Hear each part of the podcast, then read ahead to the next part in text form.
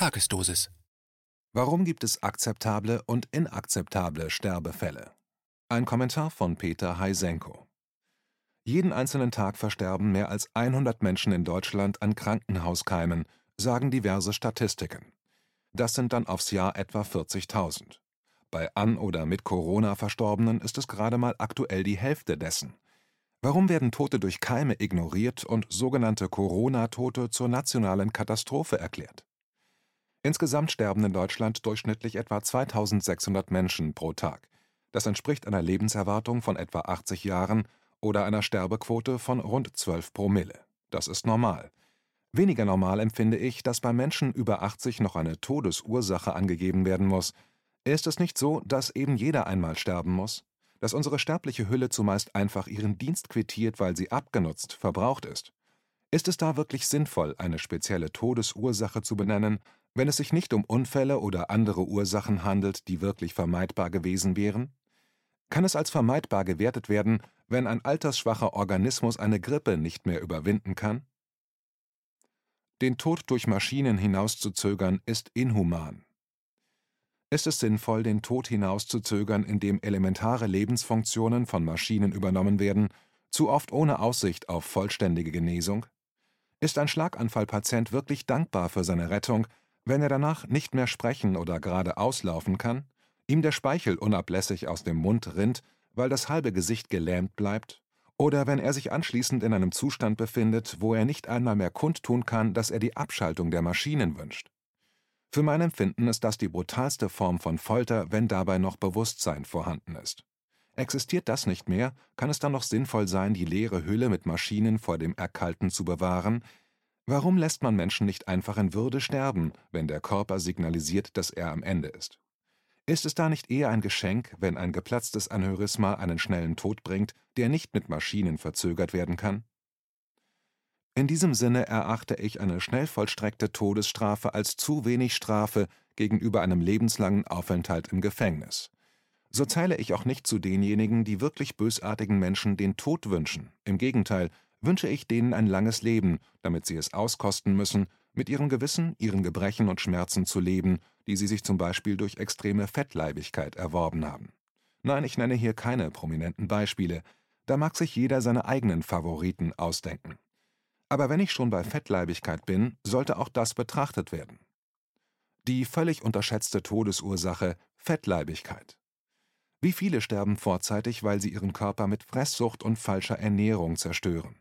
Welche Kosten verursachen sie vor ihrem Tod, wenn sie täglich Dutzende teure Medikamente einnehmen müssen, mal ganz abgesehen von ihrer Umweltbilanz? Und nein, als Todesursache wird nicht Fettleibigkeit angegeben, sondern irgendeine Folge wie Zuckerkrankheit oder Herzinfarkt.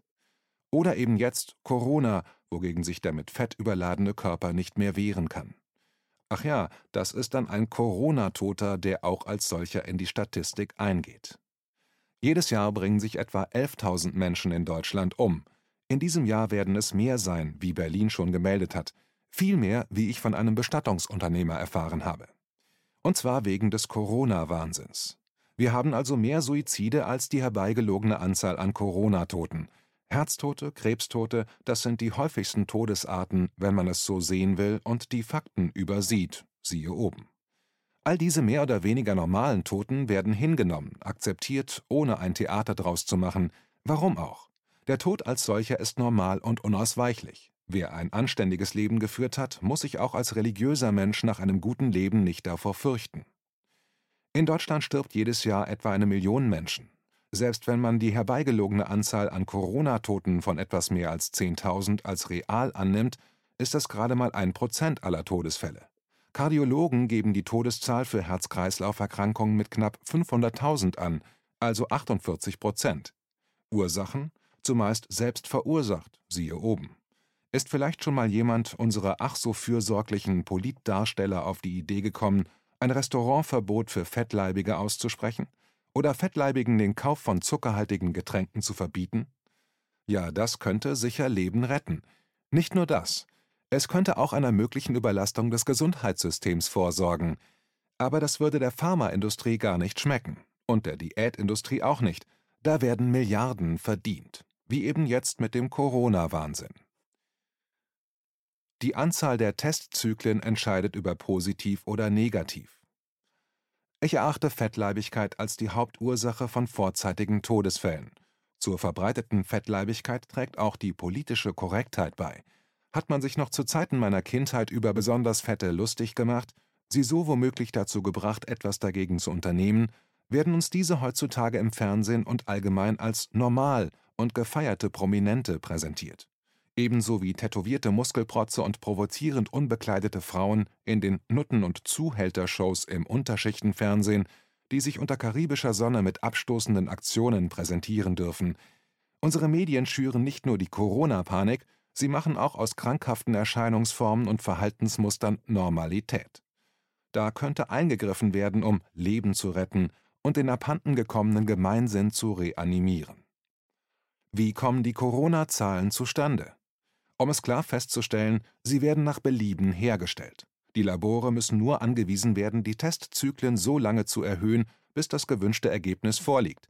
Aus diesem Grund hat die Regierung von Florida, USA, letzte Woche bestimmt, dass alle Testergebnisse der PCR-Tests ungültig sind, wenn mehr als 30 Testzyklen angewendet worden sind. Fakt ist nämlich, dass alle, wiederhole alle PCR-Tests ein positives Ergebnis zeigen, sobald die Zyklen 45 übersteigen. Florida hat so seine Corona-Zahlen um mehr als 90 Prozent reduziert. Das ist auch der Grund, warum bei den Corona-Zahlen bei uns niemals die Anzahl der angewendeten Zyklen angegeben wird. Die Corona-Pandemie ist also eine Testpandemie, aber es geht weiter. Die größte Verschwörung der Geschichte.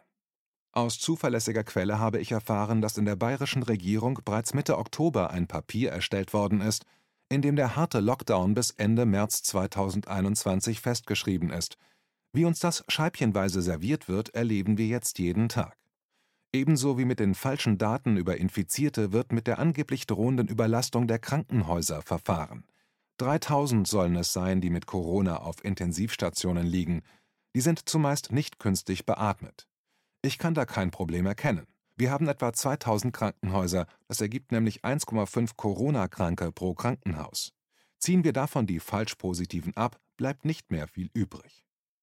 Gleichzeitig werden für das ganze Jahr 2020 weniger als 500 Grippetote vermeldet. Hat also Corona die Grippeviren umgebracht?